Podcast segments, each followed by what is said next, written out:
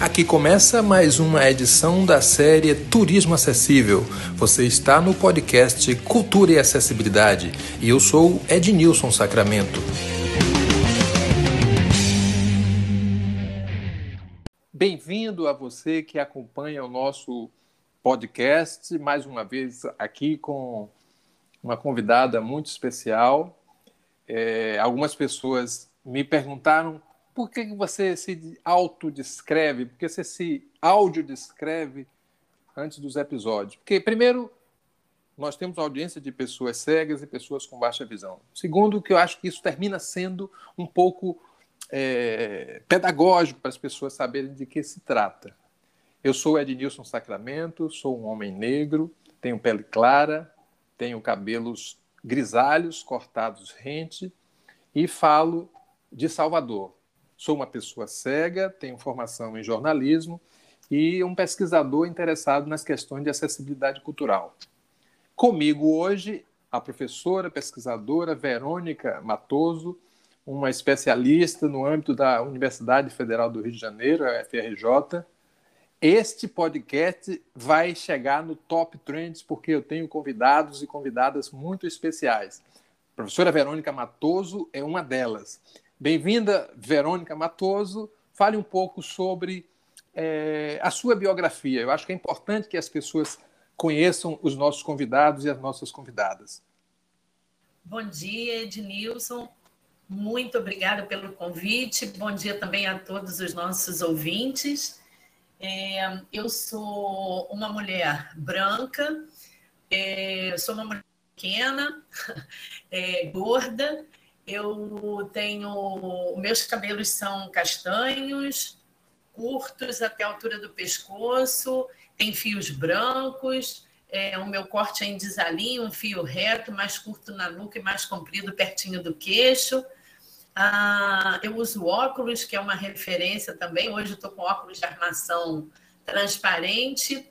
Um outro elemento da minha descrição que chama muita atenção é a minha covinha que eu tenho do lado da minha bochecha esquerda. Estou sempre sorrindo. E hoje estou falando da, do escritório na minha casa, no Rio de Janeiro. Bem, você pediu para eu falar um pouquinho da minha biografia. É, eu sou jornalista por formação, é, tenho especialização na área de gestão da informação e inteligência competitiva. Durante 25 anos atuei no mercado de comunicação corporativa e dediquei bastante atenção à área de eventos também. Uh, depois eu fiz um, um, mestrado em ciência da informação na parceria entre o Instituto Brasileiro de Informação em Ciência e Tecnologia e a UFRJ. Na sequência, é, eu me torno professora da universidade, é, especificamente no Departamento de Gastronomia do Instituto de Nutrição Josué de Castro. E na sequência do, assim que eu entrei para a UFRJ, eu fui cursar a especialização em acessibilidade cultural, é, também da universidade, e hoje faço doutorado em ciências, tecnologias e inclusão na Universidade Federal Fluminense. Olha que maravilha. Verônica, é, antes de começarmos, você havia falado que é professora, é pesquisadora e é profissional. E a partir daí nós temos algumas conversas sobre acessibilidade, gastronomia, audiodescrição, turismo. Mas eu queria que você falasse um pouco sobre a gastronomia. Você que é uma das é, referências na questão da da formação em gastronomia no Brasil, é, implantou a disciplina dentro do curso de gastronomia da UFRJ. Eu queria, eu queria que você falasse um pouco sobre esses lugares, da pesquisadora, da profissional, da professora. Ok. Então, é com muita alegria que eu respondo essa tua pergunta, viu, Ednilson? Porque eu chego na universidade é, depois de 25 anos de, de atuação profissional no mercado de comunicação corporativa. E venho de uma pesquisa é, para o mestrado estricto senso específico na área da acessibilidade comunicacional. Então, eu penso que nesse momento em que eu chego ao curso de bacharelado em gastronomia, em 2014, é, as, essas três, a, a Verônica profissional, a Verônica pesquisadora e a Verônica professora, começam a viver uma inquietação em relação à acessibilidade especificamente relacionada à gastronomia. A gastronomia, como área do conhecimento no Brasil, ela é recente, ela surge em meados da década de 1950, é, num curso em área privada, num curso de turismo especificamente. Então, para formar profissionais para o, o segmento né, de hotelaria em especial, da gastronomia em hotelaria e para restaurantes, de modo geral. É, depois a gente começa a ver o desenvolvimento da gastronomia como ciência, e aí a gente vê os primeiros cursos de graduação em gastronomia. Especificamente no ambiente federal, a gente vive essa, essa experiência da gastronomia como ciência a partir já dos anos 2000. Em 2005, nasce o primeiro curso na Federal de Pernambuco, na Federal Rural de Pernambuco, e o nosso curso da UFRJ, ele nasce em 2011, é, fruto do Reúne, e então a gente forma a nossa primeira turma em 2015. Né? Eu cheguei logo para abraçar a primeira turma do curso, e em 2016, quando eu concluí a especialização, a gente já entendendo essa necessidade, acompanhando a acessibilidade no Brasil desde a da primeira legislação, né, da lei da acessibilidade no ano 2000, perceber a grande lacuna, Ednilson, que existe no pensamento, é, tanto mercadológico, quanto de pesquisa, quanto na docência, específico para a área da acessibilidade em gastronomia. E foi então que, a partir do, do trabalho de conclusão de curso da especialização em acessibilidade cultural, eu propus à universidade a criação da disciplina Acessibilidade em Gastronomia. Verônica, nós estávamos falando sobre a questão de acessibilidade, a questão de formação, e eu queria que você nos falasse sobre é, esse fato da inserção de uma disciplina de acessibilidade num curso de graduação, nesse caso particular, no curso de gastronomia? Então, é, a inserção da temática da acessibilidade nos cursos de graduação, nos currículos, é, já está prevista em lei. Né? Já existe uma proposição de que isso seja feito na lei brasileira da inclusão. Então, somente se fôssemos cumprir a lei, já se valeria. Entretanto, é, eu vejo um espectro mais amplo nessa proposição e principalmente no aceite do colegiado, da congregação, dos colegiados superiores da universidade a essa proposição. É, incluir é agir. Então, se você já forma um novo gastrônomo com o pensamento dirigido para a acessibilidade, a probabilidade da gente precisar cada vez menos falar de inclusão se amplia. Porque a gente entende, todas as pessoas estão em sociedade.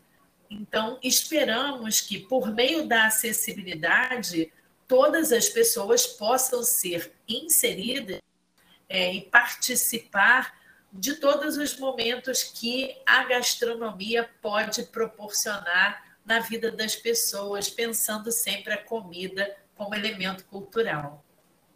Pois é, eu vou pedir licença a você para fazer menção a um episódio que aconteceu comigo. É... Veja como é importante a informação e, além de ser importante, a informação acessível é fundamental. Certa vez eu estava num ambiente e, ao jantar, eu perguntei ao, ao garçom o que temos. Ele disse: Nós temos frutas laminadas. Gente, aí de puxa. E você sabe, eu não sabia o que eram frutas laminadas, e você sabe que às vezes a gente fica um pouco sem jeito de perguntar e tal. e me foi servido é, frutas laminadas, que na verdade nada mais era do que é, frutas cortadas em fatias, cortadas de maneira né, bem elegante e tal. Por que, que eu estou trazendo isso? Porque a informação é importante e a acessibilidade também. É, pessoas com deficiência, acho que todo mundo tem algum limite, sem sombra de dúvidas, mas pessoas com deficiência e pessoas com deficiência visual, que naturalmente não vai decodificar é, aquilo que está no menu, aquilo que está é, no balcão ou num determinado cardápio, às vezes essas pessoas passam por, por alguma situação de dificuldade. Como é que você comentaria essa questão da, da falta de acessibilidade no servir? Olha, Ednil, você está tocando num ponto fundamental e para mim é muito caro poder te responder, porque você está falando de informação acessível.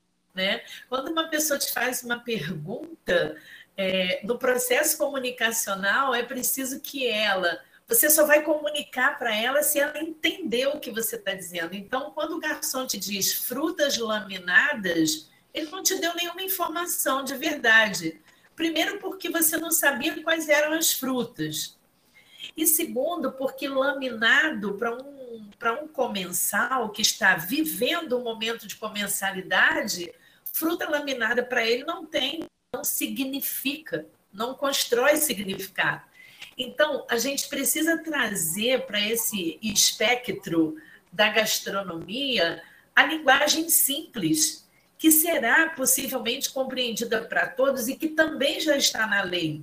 Não adianta você dar um nome chiquérrimo para um prato se o comensal não vai ter acesso àquilo que ele precisa saber. Então, minimamente ele teria, ele poderia te dizer isso, mas ele teria que descrever o que significa frutas laminadas. Então, é, é e você está tocando no aspecto que conecta diretamente com o resultado da minha pesquisa, porque as barreiras atitudinais e as barreiras comunicacionais vieram à tona nessa pesquisa. Quando eu perguntava como você se sente no momento de comensalidade, você vivencia, é bom vivenciar? Ah, não, Verônica, o pior é a barreira atitudinal que está conectada com a barreira comunicacional. Então, o que você viveu também é, esteve nas respostas da população de pesquisa do meu levantamento para propor na sequência a disciplina. Então, hoje a gente dá ênfase nas nossas aulas, a gente, a gente traz ênfase para os aspectos da atitude e da comunicação. E aí eu lhe pergunto, para quem não sabe, o que é essa expressão acessibilidade atitudinal?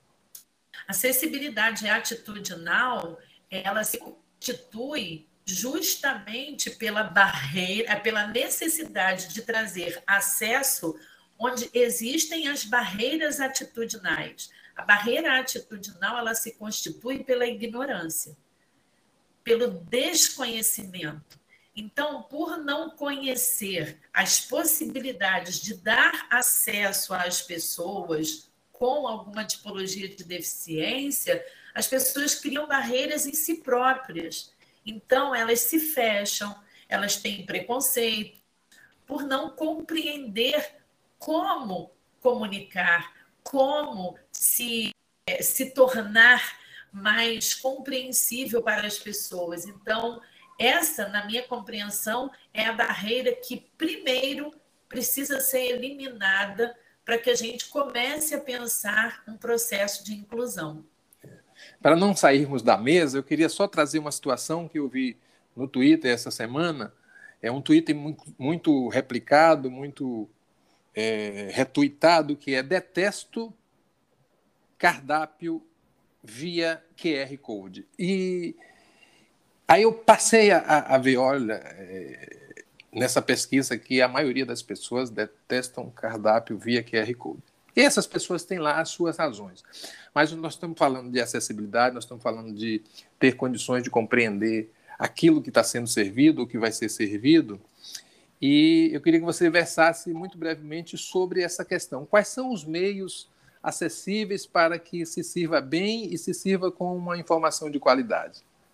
Bom, primeiro eu vou falar do cardápio em QR Code, já que é essa tônica, né? Porque o código QR ele surge como uma possibilidade de trazer a informação para todos, já que pelo código você consegue dispor no mesmo cardápio o texto, a imagem, você pode fazer um cardápio sonoro.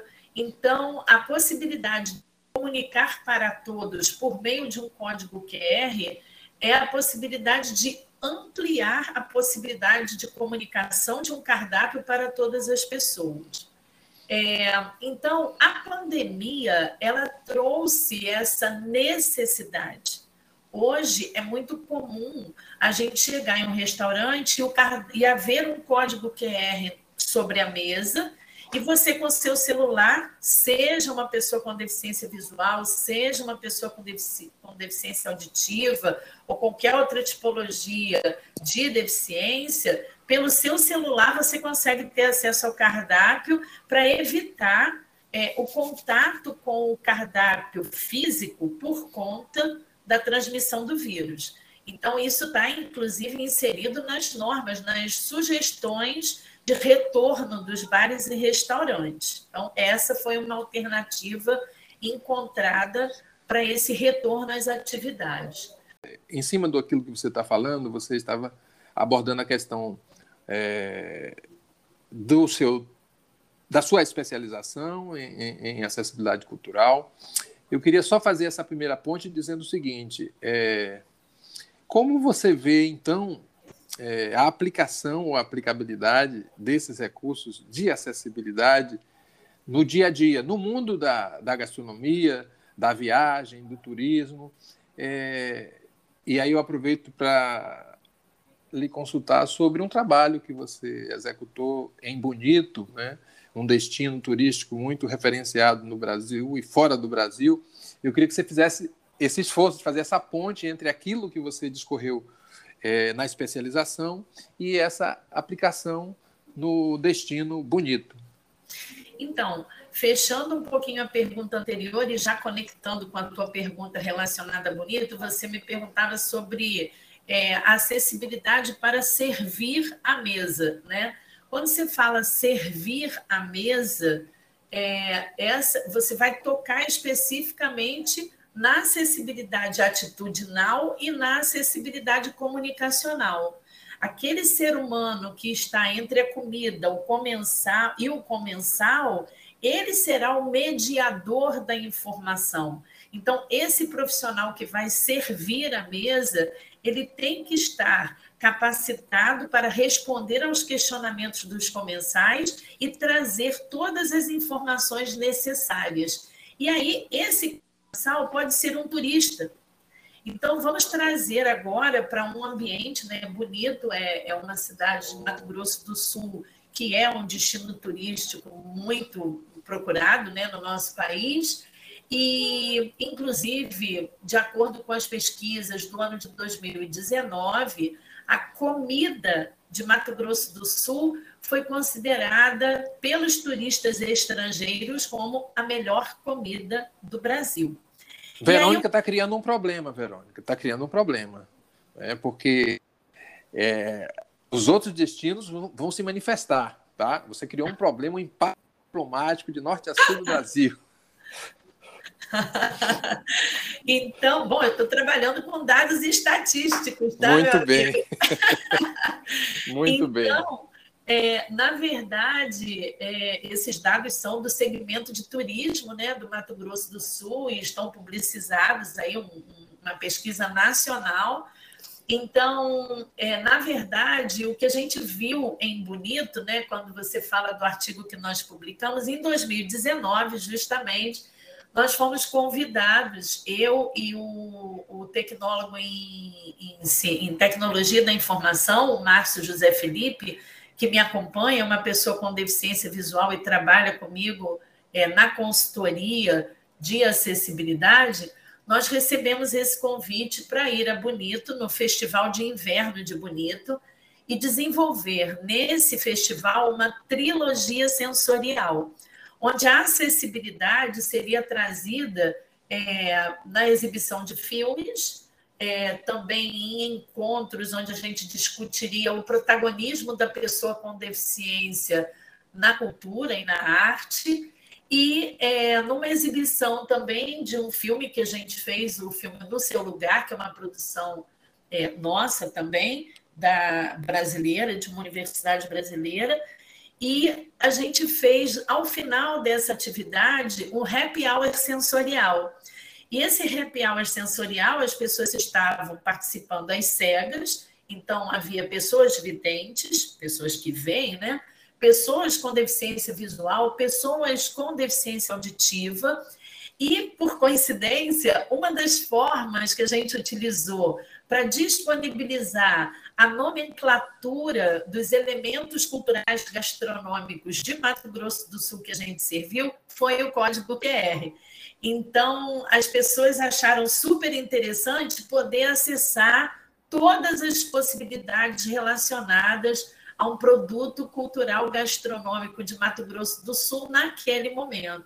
Então, ali oportunizou a discussão da identidade de Mato Grosso do Sul, é, a identidade de Bonito, e a gente poder ver pessoas de várias localidades do Brasil, o turista, vivendo aquela oportunidade de conhecer a cultura do estado de Mato Grosso do Sul por meio da gastronomia.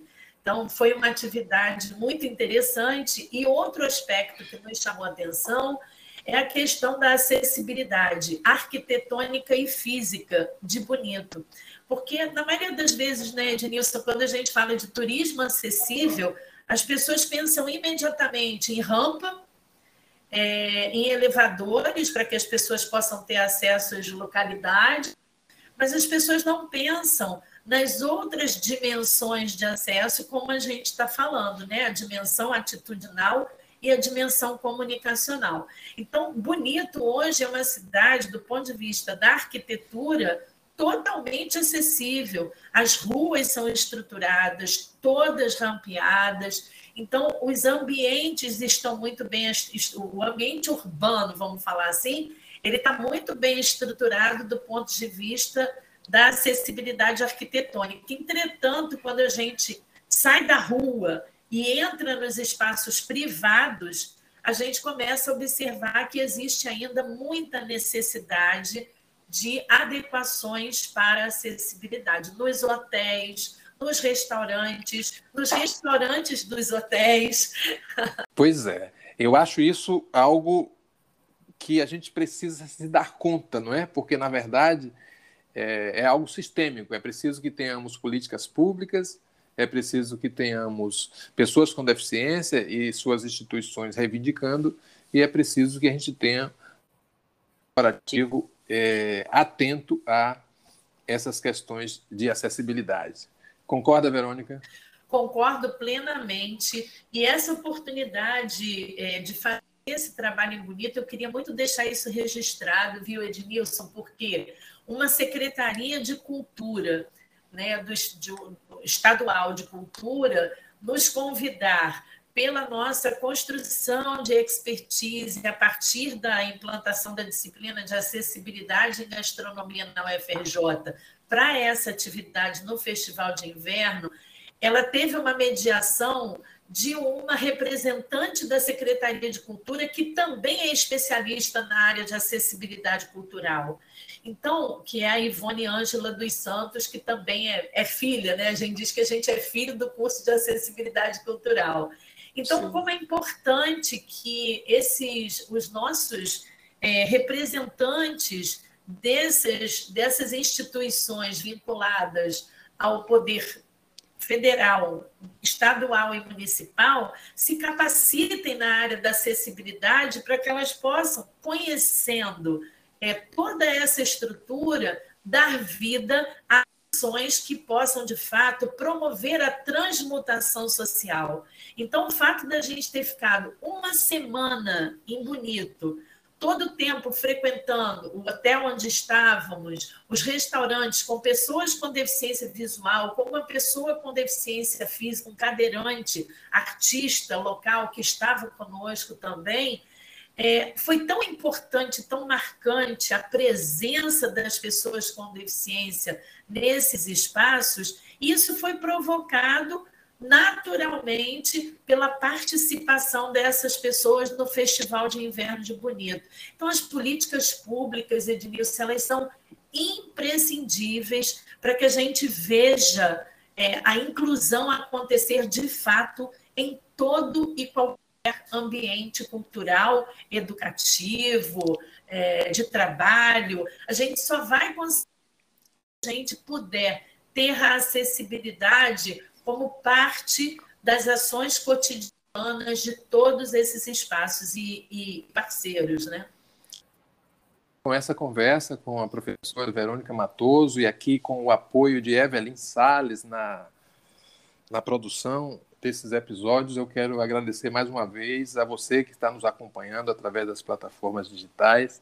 Quero deixar, Verônica, esse espaço para que você fale aquilo que restou, que eventualmente você não teve oportunidade de falar nessa nossa conversa, e deixar um novo encontro para nós falarmos sobre acessibilidade, sobre comensalidade, sobre turismo de um modo geral. Eu creio que tudo contribuiu muito para a compreensão os temas que nós abordamos aqui e esse podcast cumpre uma vez com esse episódio a missão de informar, de disseminar o conhecimento. A palavra está com você.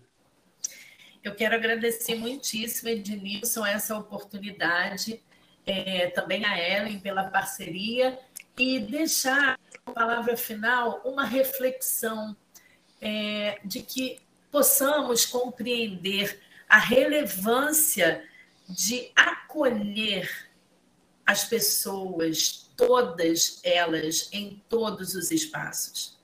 A hospitalidade nos ensina que acolher é o primeiro passo para todo o desdobramento desse segmento da hospitalidade que abraça o turismo, que abraça a gastronomia. Então, é tão importante que a gente aprenda a acolher todas as pessoas. E isso não está é, dentro das faculdades apenas, isso está na vida. Porque se a gente pensa é, em uma família e cada família, será que tem uma pessoa que está ficando velhinha? Será que tem uma pessoa com alguma limitação? Se não, se já não as tenham, mas certamente cada um de nós também chegará a esse lugar no futuro.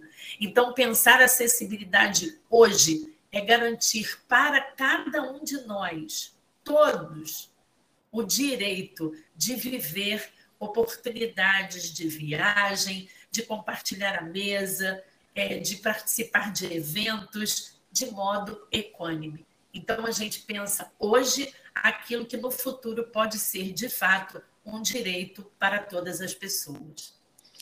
É nisso que acreditamos. Caso você queira deixar algum endereço de contatos, redes sociais, fique à vontade. Eu quero, inclusive, que você pense com carinho na possibilidade de fazer um evento como o que você fez é, em Bonito, em outro que isso quebra o gelo, isso traz conhecimento então, mais uma vez, muito obrigado. Se você quiser deixar os seus contatos, a gente agradece. E fica aí essa reivindicação para que a gente possa fazer encontros como o de Bonito. Ah, vai ser um prazer enorme, porque evento é uma excelente ferramenta de comunicação, né, Ednilson? No evento a gente consegue comunicar tanto no espaço curto, é, dedicando atenção às pessoas para aquilo que a gente quer dizer e a temática que a gente quer trazer. Então, é um prazer, eu estou à disposição. E com relação aos contatos, podem se comunicar comigo. Meu e-mail é Verônica Matoso, com dois T's de Tereza, O-S-O no final, arroba uol, uol.com.br. Minhas redes sociais, Verônica Matoso no Facebook e o Instagram que meus alunos criaram para mim, Prof. V. Matoso, arroba Prof. V. Matoso. Show! Muito obrigado, obrigado a Evelyn Salles por nos ajudar na construção desses episódios. Obrigado a você que conectou com esse podcast, que está nos acompanhando. E continua valendo. Surgiram temas, surgiram fontes para a gente ouvir falando sobre turismo acessível, acessibilidade e direitos humanos. Um beijo, Verônica. Beijo, queridos. Muito obrigada. Este foi mais um episódio da série Turismo Acessível. Obrigado por nos escutar e até a próxima conversa.